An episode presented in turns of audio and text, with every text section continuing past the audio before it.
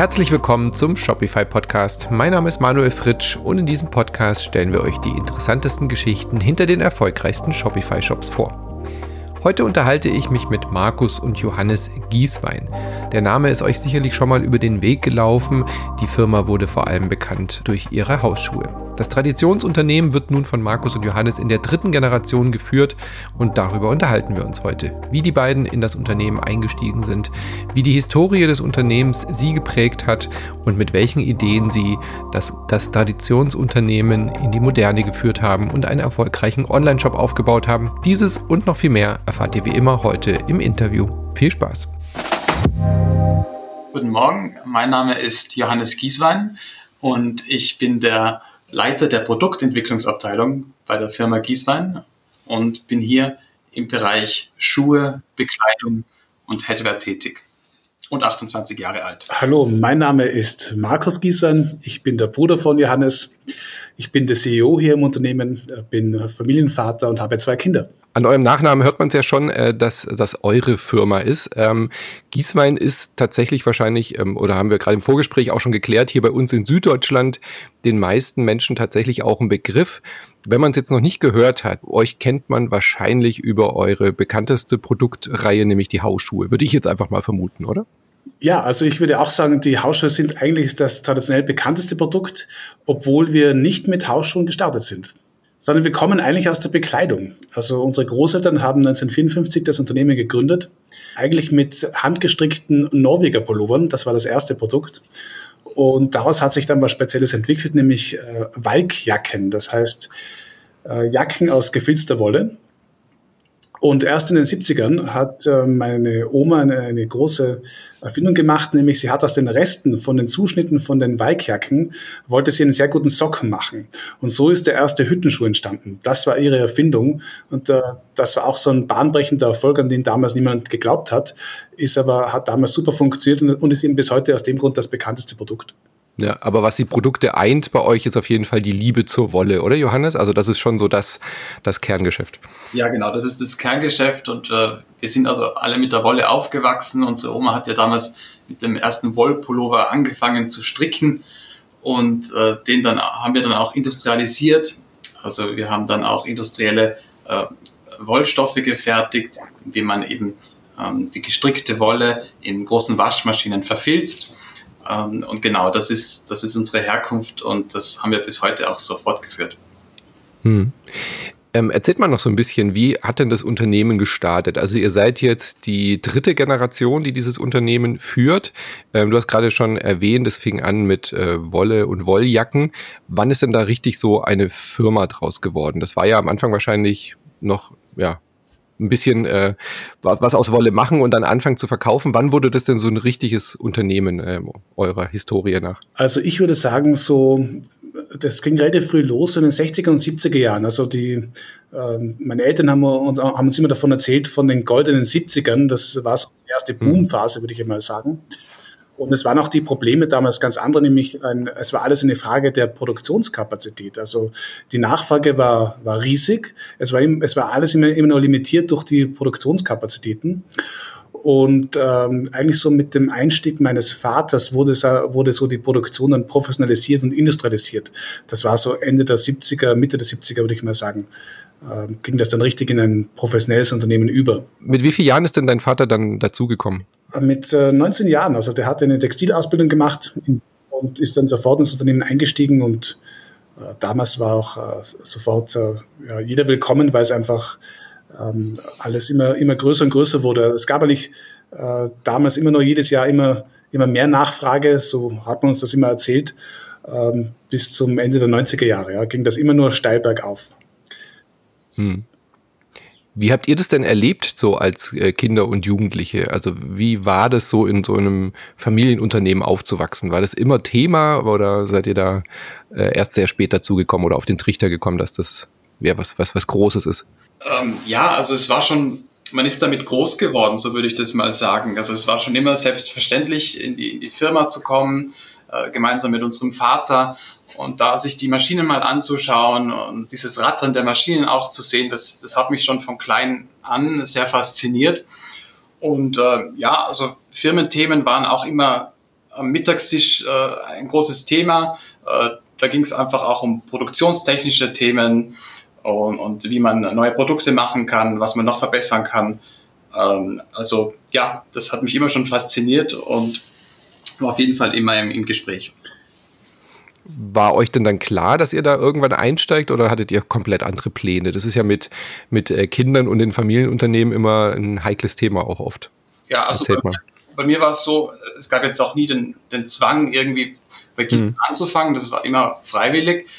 Und äh, bei mir war es so, ich habe nach meinem Abitur BWL studiert und äh, habe dann während des Studiums auch ein Praktikum gemacht bei einer Investmentbank in, in Frankfurt damals.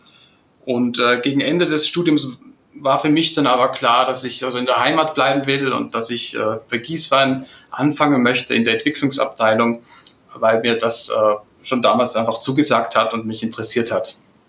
Mhm. Wann bist du dann eingestiegen? Seit wann ist das? Das war vor circa sechs Jahren. Okay, und Markus, bei dir?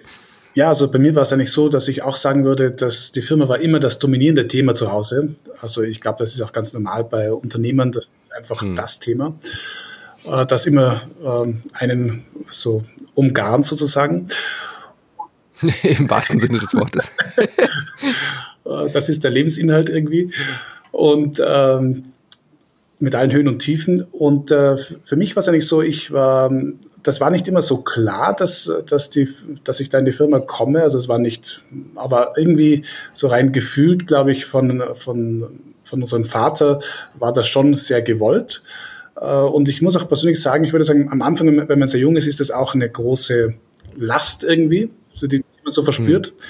Aber wenn man da so reinkommt, dann ist auch eine Riesenchance. Also das ist das eine. Das, man muss nur diese ganzen Hürden überwinden, die es am Anfang immer gibt. Äh, und für mich war es ja persönlich so, ich bin relativ früh reingekommen. Ähm, also ich habe eigentlich immer viele Sommerjobs gemacht bei uns in der Firma, äh, habe also immer die ganze, also ich kenne die ganze Firma, fast alle Maschinen und äh, bin dann auch während des Studiums, also nach dem zweiten Semester, also habe auch BWL studiert und während des Studiums bin ich da, habe ich nebenbei in der Firma immer gearbeitet. Also es hat mich auch immer interessiert und fasziniert. Jetzt habe ich ja hauptsächlich eben Startup-Gründer und Gründerinnen im Podcast. Ihr seid jetzt eine oder zwei Gäste, die quasi ein Unternehmen, äh, nicht nur quasi, die ein Unternehmen übernommen haben, kann man ja so sagen, oder halt da eingestiegen seid in eine, in eine bestehende Unternehmensstruktur. Trotzdem kann ich mir vorstellen, dass es sich auch komplett wie so ein Neustart anfühlt. Wie du schon gesagt hast, man hat sehr viele Hürden natürlich auch zu nehmen. Wo würdet ihr sagen, ist da trotzdem der Unterschied zwischen einer, einer eigenen Gründung und einem eigenen Aufbauen? Weil für euch war das ja auch alles äh, in gewisser Weise neu. Stimmt, ja. Also ich würde ganz klar sagen, ähm, es gibt Vor- und Nachteile von Startups oder von so bestehenden Unternehmen, wie wir das sind. Der Nachteil ist ganz klar, du hast bestehende Strukturen, die dich daran hindern, äh, in eine neue Richtung zu gehen. Die musst mhm. du zuerst mal aus dem Weg räumen und die sind teilweise massiv.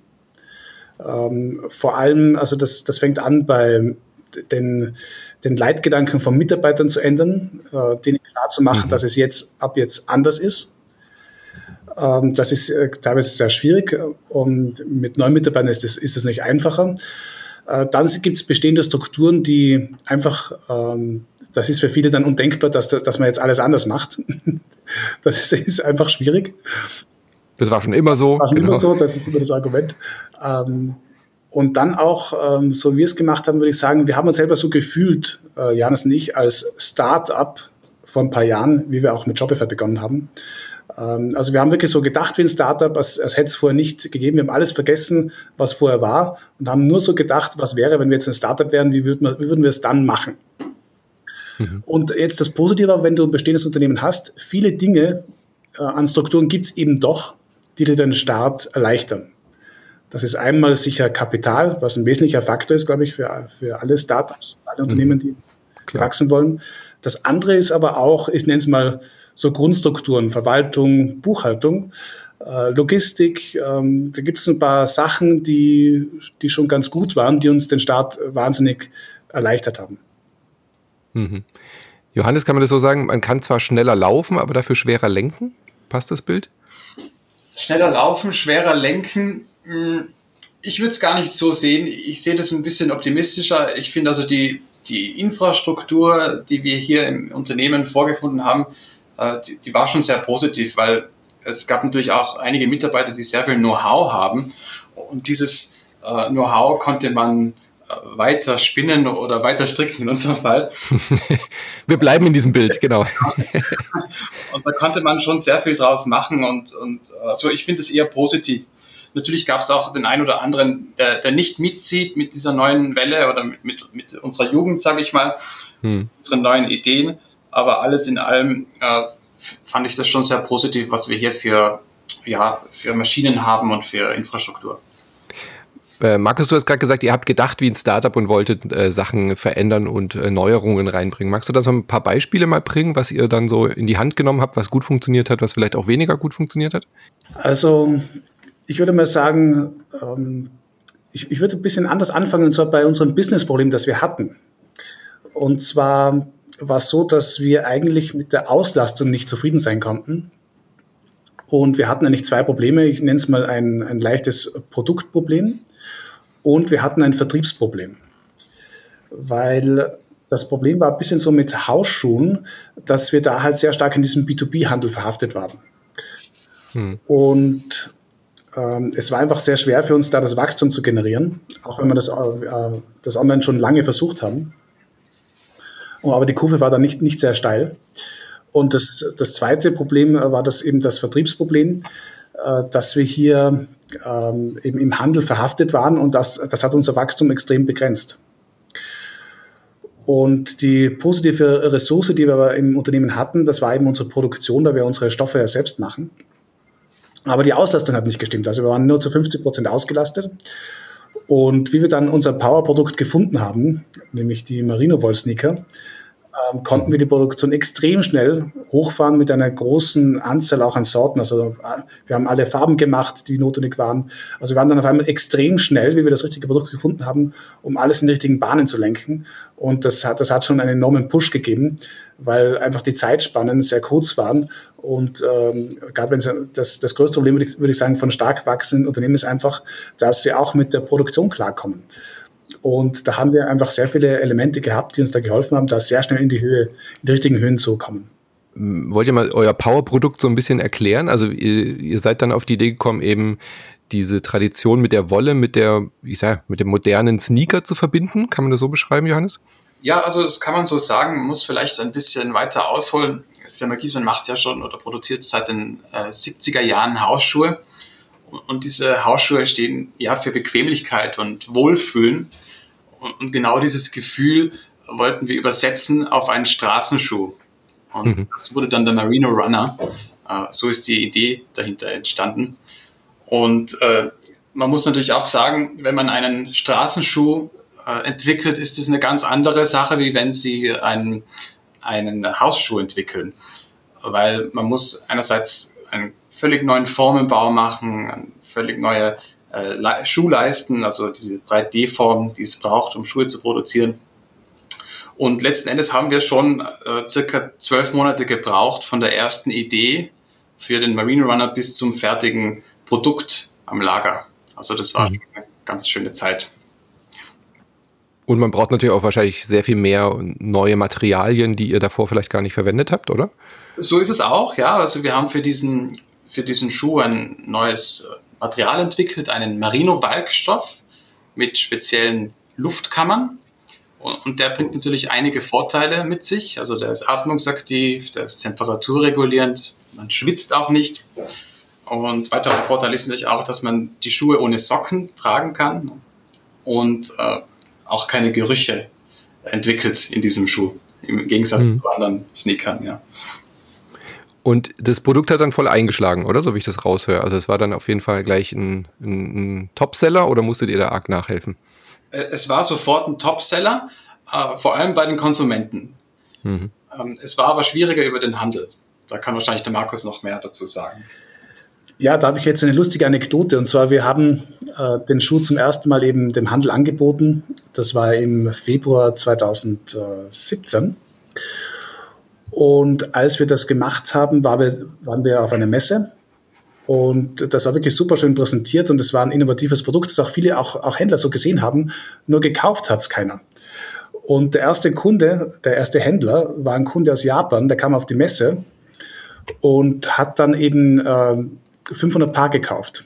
Und ich habe ihn dann gefragt, dass Sie sind der erste Kunde, bitte erzählen Sie mir, warum Sie äh, den Schuh jetzt gekauft haben. Und dann hat er gemeint, ja, also der einzige Grund, warum er den Schuh jetzt eigentlich gekauft hat, ist, weil er keine, bei, bei Wollschuhen gibt es in Japan keine Importzölle. das war also sein Grund, warum er den Auftrag platziert hat. Und äh, das war dann auch so, dass wir einfach ähm, ein innovatives Produkt gebracht haben. Das ist mir dann eben klar geworden und äh, das aber quasi noch keiner kennt. Mhm. Und äh, da war uns dann klar, wir müssen es über den Konsumenten schaffen, weil die, die Hürde, über den Handel zu gehen und auch das Wachstum da war einfach zu begrenzt, um, um, um dem Konsumenten zu erklären, was das für ein tolles Produkt ist. Mhm. War das dann der Startschuss auch äh, über B2C nachzudenken und Online-Shop oder hattet ihr den dann vorher schon? Den Online-Shop, den, ähm, den habe ich ähm, entwickelt bei unserem Unternehmen 2006. Da haben wir den ersten Online-Shop gemacht. Und das ist ziemlich lustig äh, in Verbindung mit Shopify, weil das war noch zu Zeiten, wo es keine Shopsysteme gab. Ja? Da gab es nur so Individualprogrammierungen. Und die Bilder waren klein und die Zahlungsoptionen waren limitiert. Also es war alles noch sehr rudimentär, hat aber damals schon ähm, funktioniert. Also wir haben dann äh, konstant Orders bekommen, natürlich nicht im Volumen wie heute, aber es war damals schon ganz überraschend positiv. Aber viele Dinge waren halt noch nicht so entwickelt bei uns in Zentraleuropa, sage ich mal. Vom Lieferservice bis zur Auftragseingabe, das war damals noch manuell ja, und mhm. so weiter. Ähm, und das hat sich dann ganze, das Ganze hat sich fortgesetzt. Wir haben dann, glaube ich, 2012 oder so Magento im Einsatz gehabt. Und, und 2017 war dann für uns der Umbruch, ähm, wo wir eben zu Shopify gewechselt sind, aus einem ganz speziellen Grund. Und, und zwar war das so, dass wir ähm, uns einfach geärgert haben, dass wir täglich Zeit damit verbringen mussten, äh, nicht, dass wir einen guten Shop bauen, sondern dass wir die Fehler eliminieren, die Magento mit sich gebracht hat. Das war einfach so. Also mhm. wir waren nicht nur damit beschäftigt, ähm, da haben sich Kunden immer beschwert, dass beim bei der Zahlung was nicht ging und da ging was nicht und, und der Browser hat nicht funktioniert. Also es war eine laufende Troubleshooting. Und ich habe gesagt, es kann eigentlich nicht sein, dass wir nur den, den ganzen Tag damit verbringen, äh, Probleme zu lösen, anstatt in die Entwicklungskapazitäten reinzusetzen. Und das äh, war eigentlich dann der, der Grund, warum wir uns umgeschaut haben nach einer super, nach einer guten Software, die einfach funktioniert. Und dann habt ihr Shopify entdeckt und seitdem keine Probleme mehr oder gibt es da auch kleine Bauchschmerzen? Also kurzum gesagt, im Verhältnis zuvor würde ich mal sagen, 99 Prozent aller Probleme eliminiert. Das, und das ist wirklich ähm, verrückt und deshalb bin ich ein, ich bin ein richtiger Shopify-Fan geworden, weil ich sage mal, es ist jetzt ein, das Grundkonzept von Shopify, dass man eine App installiert und dann, hat, dann, dann läuft alles. Äh, das würde ich jetzt mal sagen, das ist jetzt auch nicht äh, immer so hundertprozentig, je nachdem, was man für eine Website hat äh, denn wir haben doch eine, eine individuell angepasste. Aber so rein vom Grundprinzip her muss ich im Vergleich zuvor würde ich sagen, ähm, ja, 99 Prozent aller Probleme hat man, wenn man, wenn man Shopify hat, im Vergleich zu anderen Systemen nicht. So würde ich das heute sagen. Hm. Habt ihr dann auch komplett umgedacht, ähm, so Firmen intern, was B2C angeht, weil ich kann mir vorstellen, dass halt auch äh, Marketing, PR und solche Geschichten sich ja total anpassen müssen, wenn man jetzt mehr auf, auf Kunden geht, während man davor eher die, die Schuhgeschäfte und Großhändler und so im Visier hatte. Ja, genau. Also uns ist Folgendes klar geworden, dass wir eigentlich unser Produkt am besten selbst erklären können. Und mhm. auch bei unserem Hausshow, aber bei allen unseren Produkten ist sehr viel Know-how versteckt und sehr viel Wissenswertes und sehr viel Benefits äh, enthalten, die wir einfach auf der Website am besten erklären können. Und ähm, das war eigentlich so der Status, wo wir gesagt haben, ähm, wir bauen unsere, äh, unsere Pages neu, weil ich muss das vielleicht so vergleichen, wir, wir haben es vorgemacht. Also bevor wir zu Shopify umgestiegen sind, haben wir ganz andere Philosophien gehabt. Wir haben, wir haben gesagt, alle Produkte, die wir im Lager haben, müssen rein in den Shop. Und, und dann war das ein Shop, so wie man es heute, wie man es eigentlich so kennt, so klassischerweise einfach ganz viele Produkte mit mit einem Foto mhm. und einem Preis. das, das war die, die, der Gedanke damals. Und hat ja auch, äh, das hat ja auch teilweise funktioniert, ja, aber es war halt eben nur Durchschnitt, ja. Und unser Anspruch war aber, einen besonders guten Shop zu machen. Und äh, das war einerseits die Shop-Geschichte, das zweite war aber eben Traffic reinzuholen um äh, Neukunden zu generieren. Und das haben wir dann auch eben noch angebaut, dass wir gesagt haben, einerseits gute Shopseiten und Produkte gut erklärt, wenige Produkte gut erklärt und dann eben den richtigen Traffic über Social Media und natürlich auch über Google reinzuholen. Also das war der nächste Baustein, der auch ganz wichtig ist. Hallo, ein ganz kurzer Hinweis in eigener Sache. Wenn euch diese Gespräche inspirieren und ihr selber über einen Online-Shop nachdenkt, dann surft doch mal vorbei auf www.shopify.de-podcast. Da kriegt ihr ein kostenloses E-Book von uns, exklusiv für diese Podcast-Community. 40 Seiten mit einer Schritt-für-Schritt-Anleitung, wie ihr euren eigenen Online-Shop mit Shopify starten könnt.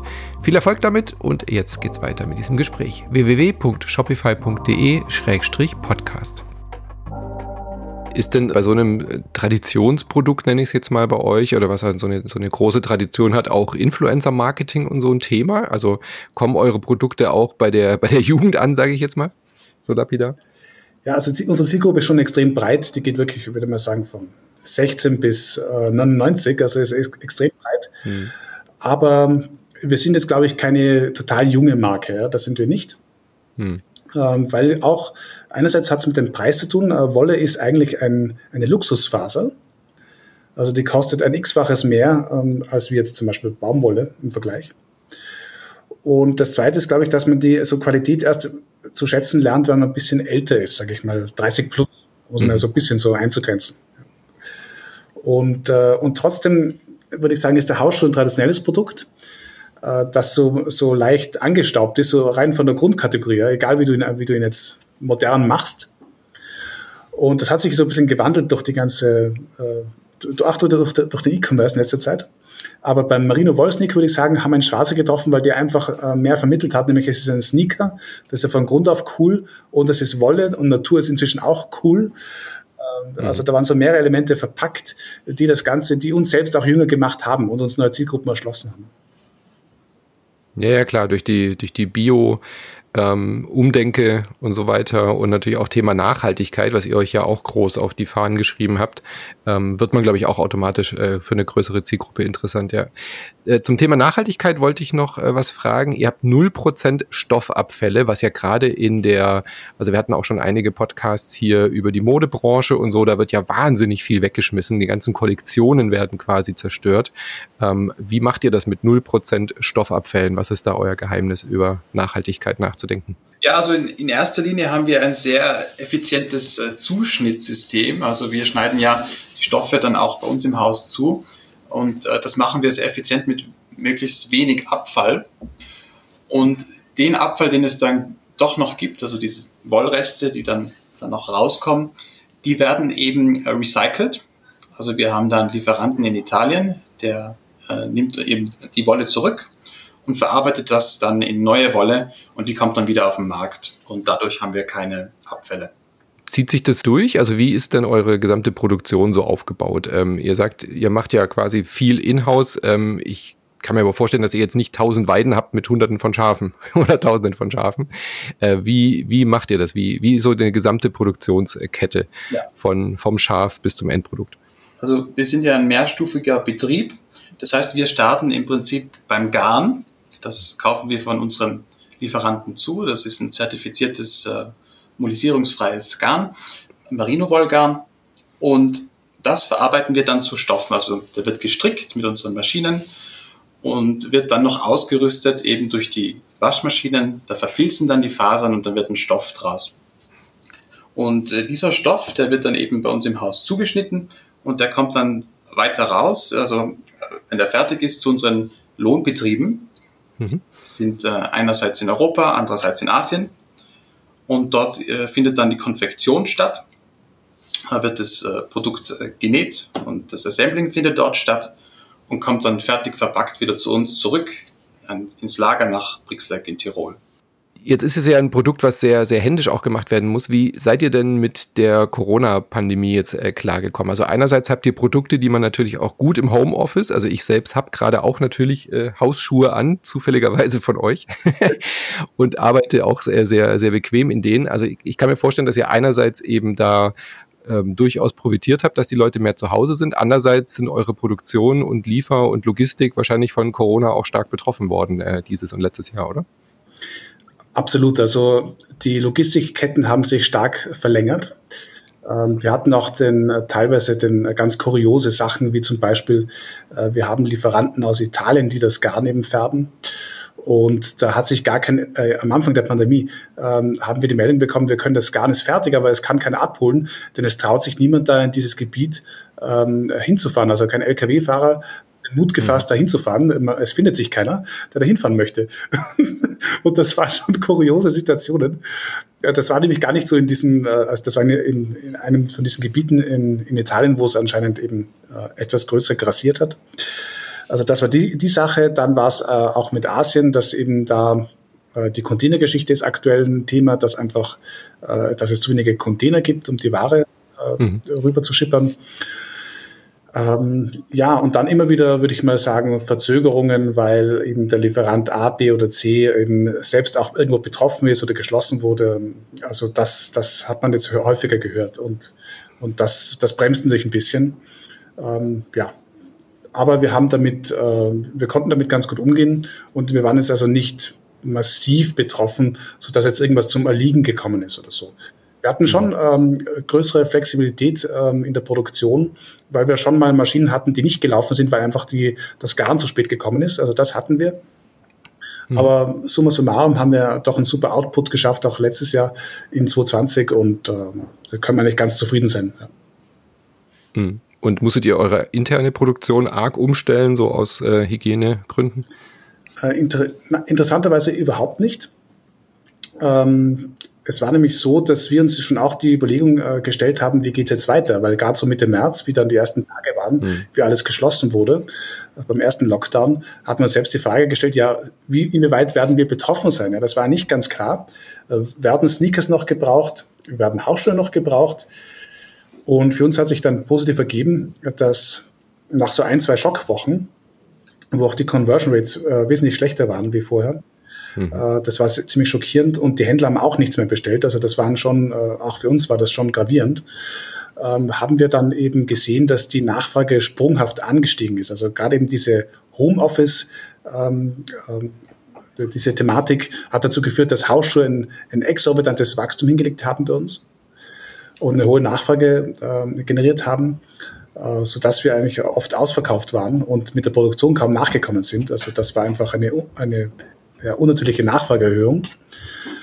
Und äh, auf die Sneaker, auf Freizeitschuhe hat sich auch positiv ausgewirkt, die ganze Corona-Krise. Also wir hatten da wirklich Glück im Unglück, so muss man sagen. Mhm. Aber eben auch noch genug äh, on Stock, um noch äh, abzuverkaufen und nicht irgendwie in die, in die Falle zu tappen, irgendwie äh, leere Lager zu haben und die Nachfrage steigt. Genauso ist es interessanterweise. Also es ist ja so, dass Sneaker sich sehr gut im April, Mai und Juni verkaufen. Das ist sozusagen mhm. der Peak immer von Sneakern. Und wir haben da schon äh, für März eben so gut eingeplant, dass wir ihm gesagt haben, äh, toll, äh, dass wir alles schon da haben. Nur in der, der, in der Phase haben wir uns gedacht, haben wir jetzt zu viel am Lager, weil wenn jetzt keiner mehr Sneaker braucht, haben, dann mhm. haben wir ein mhm. Problem. Ja, dann drücke ich die Daumen, dass es auf jeden Fall äh, weiterhin so läuft. Auch wenn ihr jetzt gerade in Tirol natürlich im Brennpunkt sitzt in einem neuen, hoffe ich, dass das äh, alles glimpflich über die Bühne geht und ihr alle gesund bleibt und eure MitarbeiterInnen wie sieht's denn aus mit äh, Zukunftsplanung? Also ihr seid ja dann äh, in dieses Unternehmen gekommen, habt einiges umgebaut, habt neue Produkte gemacht, habt äh, E-Commerce äh, ins Laufen gebracht. Könnt ihr ja eigentlich ganz zufrieden sein, aber trotzdem habe ich so das Gefühl, ihr habt trotzdem noch sehr viele Ideen. Äh, was sind denn so eure Zukunftsaussichten? Wo wollt ihr Gießwein noch hinbringen? Also wir haben natürlich äh, Produktziele für die nächsten Jahre. Wir haben da wirklich einige Projekte und Entwicklungen im Gange. Äh, wir können aber für heuer noch, äh, da dürfen wir schon davon berichten, äh, zwei neue Produkte wollen wir an, an den Start bringen. Beide haben mit dem Thema Nachhaltigkeit, was ja unser Fokus ist, zu tun. Und beim ersten Produkt geht es eigentlich generell so ein bisschen um das Thema, ähm, dass ja eigentlich die, die Lederindustrie und die, die Rinderhaltung einen großen Einfluss auch auf die Umwelt hat. Äh, wenn man bedenkt, wie viel Wasser die Rinderhaltung verbraucht und äh, den ökologischen Aspekt der, der Lederherstellung. Mhm. Und da haben wir uns eben umgeschaut nach Alternativen für Leder. Und da werden wir äh, Mitte des Jahres einen neuen Schuh rausbringen. Der wird Cactus Sneaker heißen. Das ist eine mhm. Weltneuheit. Und da geht es im Prinzip um einen Schuh aus, aus einem veganen Leder. Und dieses Leder ist aus Kaktusfaser. Und das muss man sich so vorstellen, dass es ja auf der Welt, besonders in Mexiko, gibt sehr viele Kakteen. Und diese Kakteen werden zerhackt zu, einem Art, zu einer Art äh, Kaktusbrei. Und dieser Brei wird dann weiterverarbeitet äh, zu einem Leder. Und die, die Eigenschaften sind sehr vorteilhaft, weil dieses Leder ist sehr atmungsaktiv und auch mindestens so langlebig wie, wie das Rindsleder. Und äh, deshalb werden wir also Mitte des Jahres einen Schuh äh, mit diesem Kaktusleder auf den Markt bringen. Den wird es für Damen und Herren geben in verschiedenen Farben. Mhm, klingt das spannend. Erste Projekt. Und, äh, Ganz kurz, darf ich da kurz einhaken? Ähm, war das, bist du da gegen Widerstand äh, gelaufen im Unternehmen, weil es jetzt ja nicht klassisch was mit, mit Wolle zu tun hat? Ist es so eine Überlegung auch zu sagen, ja, Gießwein steht eigentlich eher für Woll und irgendwie sollte immer Wollbestandteil auch dabei sein? Ist, sind das so Gedanken, die gekommen sind oder gar nicht, weil es halt ein Schuh ist? Hm, ist gar nicht so das Thema gewesen, weil natürlich ist unser Fokus die Wolle, das ist schon klar. Aber wir schauen uns auch immer wieder mal nach anderen nachhaltigen Materialien um. Wir haben zum Beispiel letztes Jahr äh, eine Schuh aus Eukalyptusfaser auch rausgebracht und vor zwei Jahren äh, eine Linie aus recyceltem PET, also äh, Wasserflaschen. Mhm. Und äh, deswegen sind so nachhaltige Themen, äh, das, mit denen können wir ganz gut umgehen und da schauen wir uns auch immer wieder um, was man da noch äh, Neues machen kann. Mhm. Nur eben auf Rolle bezogen. Und passt ja zur Zielgruppe, genau. Und passt zur Zielgruppe, absolut, ja. So ist es. Genau. Und, und du hattest noch was Zweites, glaube ich, in der ja. Petto. Ja. Zweite äh, Projekt, was wir heute noch, oder Produkt, was wir auf den Markt bringen werden, ist ein Laufschuh. Der ist wiederum aus Merino-Wolle. Äh, der wird Wool Peak heißen. Und da haben wir im Prinzip äh, dem, dem zwei ganz innovative Eigenschaften verliehen. Einerseits haben wir einen neuen Wollstrickstoff gemacht, äh, der besteht aus einem hochgedrehten Merino-Garn in Kombination mit einem biologisch abbaubaren Garn. Und äh, das hat den Vorteil, dass man durch diesen Stoff eben maximale Formstabilität gewährleisten kann und auch Belastbarkeit, was auch beim Laufen sehr wichtig ist. Und das Ziel war im Prinzip, hier einen Laufschuh zu kreieren, ähm, man, mit dem man auch Marathon, äh, Marathons laufen kann, mit dem Komfort aber eines Hausschuhs. Ja. Hm. Und äh, das, das, Zweite an dem Schuh ist, was wir auch neu entwickelt haben, ist die Sohle. Also wir sind da stark in das Thema Sohlentechnologie reingegangen und äh, haben eine Sohle entwickelt, die nennt sich Gieswein Energy Return Sohle. Und die hat den Vorteil, dass sie also mit jedem Schritt sehr weich gefedert werden und die Energie praktisch wieder zurück an den Läufer gegeben wird. Weil es ein sehr spezielles Material ist, was wir da verwenden. Und dieser Schuh wird im August äh, 2021 auf den Markt kommen. Oder gedroppt, wie die, wie die Sneaker so die Leute sagen. ja, und Markus, aus unternehmerischer Sicht oder aus Unternehmensführungssicht, was gibt es bei dir noch so für Ziele? Ja, also äh, ein tolles Ziel haben wir schon erreicht dieses Jahr und zwar wir, wir konnten uns äh, eine neue Roboteranlage für die Logistik installieren. Und äh, das ist wirklich äh, ein toller Meilenstein, weil wir jetzt einfach noch äh, besser, noch schneller liefern können, auch mit dem Wachstum klarkommen in der logistischen Hinsicht. Und ähm, das ist eigentlich so das, das Grundfundament, wo ich sage, der Service-Level. Es geht einfach darum, äh, dass man dem Kunden einen super Service bietet. Also wir sagen immer, wir liefern schneller wie Amazon. Das ist unser Anspruch. Und äh, verbunden mhm. mit dem super Customer Support. Also das ist, äh, das ist immer Customer First bei uns, das ist ganz zentral. Und ähm, dann wollen wir weitere Expansionsländer in, in Europa in Betracht ziehen. Also da sind wir gerade dabei, auch die Website äh, ein bisschen zu verändern, um da die, die Strukturen in die richtigen Bahnen zu lenken. Also da, da läuft einiges im Hintergrund äh, und es gibt einfach gerade in diesem dynamischen Bereich E-Commerce so viele Themen, hm. äh, wie zum Beispiel, ähm, was sind die besten Werbeanzeigen, ähm, da, das AB-Testing, äh, da, da, ist sehr viel drin und äh, da gibt es einfach ähm, sehr, sehr viele Themen, die mega spannend sind und wo man noch, ähm, wo man noch einiges draufpacken können. Und äh, dann geht es eben auch um die Markterweiterung, weil da auch gerade so Expansion ist eben auch mit Shopify, würde ich sagen, relativ, relativ gut gelöst. Und ähm, man muss halt alles in Einklang bringen. Also ich glaube, es ist wie ein Klavier. Man muss an alle mhm. Töne richtig treffen, damit der Kunde zum Schluss zufrieden ist. Und äh, da muss man die Strukturen richtig schaffen. Also es gibt einiges zu tun und es ist aber super spannend und äh, ich, ich, ich freue mich da schon richtig drauf. Und es, auch 2021 wird trotz der Pandemie, glaube ich, wieder ein, ein super spannendes E-Commerce-Jahr. Hm. Ja, Internationalisierung hast du gerade schon angesprochen. Also ich glaube, mit, mit einem Shopify-Shop international zu kriegen, ist er ja quasi ab Tag eins, wenn du mehrere Sprachen hast. Äh, die Webseite ist ja von überall erreichbar, aber die, die Logistik und die Lieferung und den Markt zu erschließen, das ist dann, glaube ich, die große Mammutaufgabe dahinter. Gell? Genau so ist es. Und ähm, ich sage mal, einen Sale zu generieren, das, das kann jeder. Aber dann hm. dafür zu sorgen, dass der Kunde begeistert ist und sagt, ja, da, da kaufe ich wieder. Ja, das ist das Entscheidende. Und, äh, und da gehört mehr dazu, wie, wie nur äh, den schnellen Verkauf äh, auf, auf den abzuzielen. Und da muss ja. eben sehr viel stimmen im Hintergrund, damit das klappt.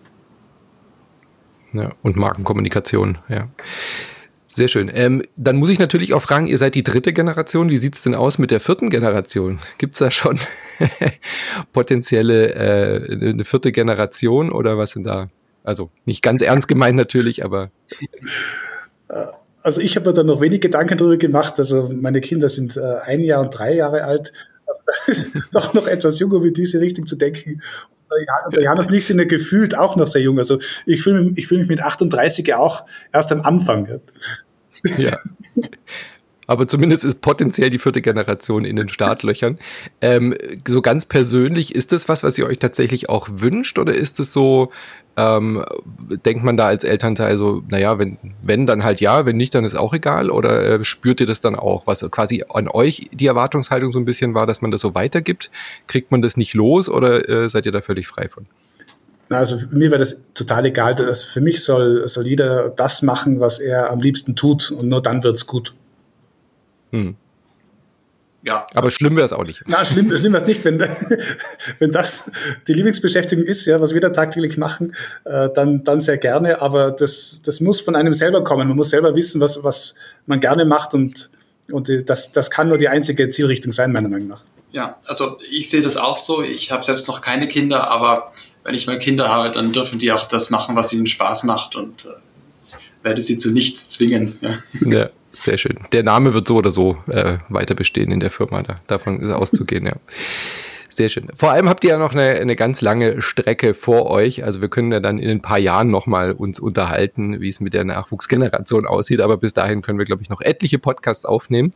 Ähm, vielen lieben Dank euch beiden für die Einblicke in euer spannendes Unternehmen, in euer Familienunternehmen und weiterhin sehr viel Erfolg. Und ich werde mir auf jeden Fall diese Kaktusschuhe mal anschauen, äh, wenn sie dann kommen, auf äh, Gießwein Com findet man euren Shop und da natürlich dann auch die, die neuen Produkte und natürlich auch schon eure bestehenden. Viel Erfolg weiterhin und bleibt gesund, vor allem in Tirol. Gell? Vielen Dank, schöne Grüße. Vielen Dank, liebe Grüße. Tschüss. So, das war's wieder für heute mit unserem Gespräch. Wir sind auch nächste Woche am Mittwoch wieder mit einer neuen Folge am Start. Ihr findet uns überall, wo es Podcasts gibt, auf iTunes, Spotify und Co. Und wenn ihr selbst Lust auf E-Commerce bekommen habt oder einen eigenen Shop habt oder aufmachen wollt, dann haben wir etwas Besonderes für euch. Klickt auf www.shopify.de-podcast. Dort gibt es ein kostenloses 40-seitiges E-Book, was wir exklusiv für euch zusammengestellt haben, mit einer Schritt-für-Schritt-Anleitung für den ersten Online-Shop. Exklusiv für euch, für unsere Podcast-Community shopify.de-podcast. Viel Spaß beim Ausprobieren und wir hören uns nächste Woche. Tschüss! Mm.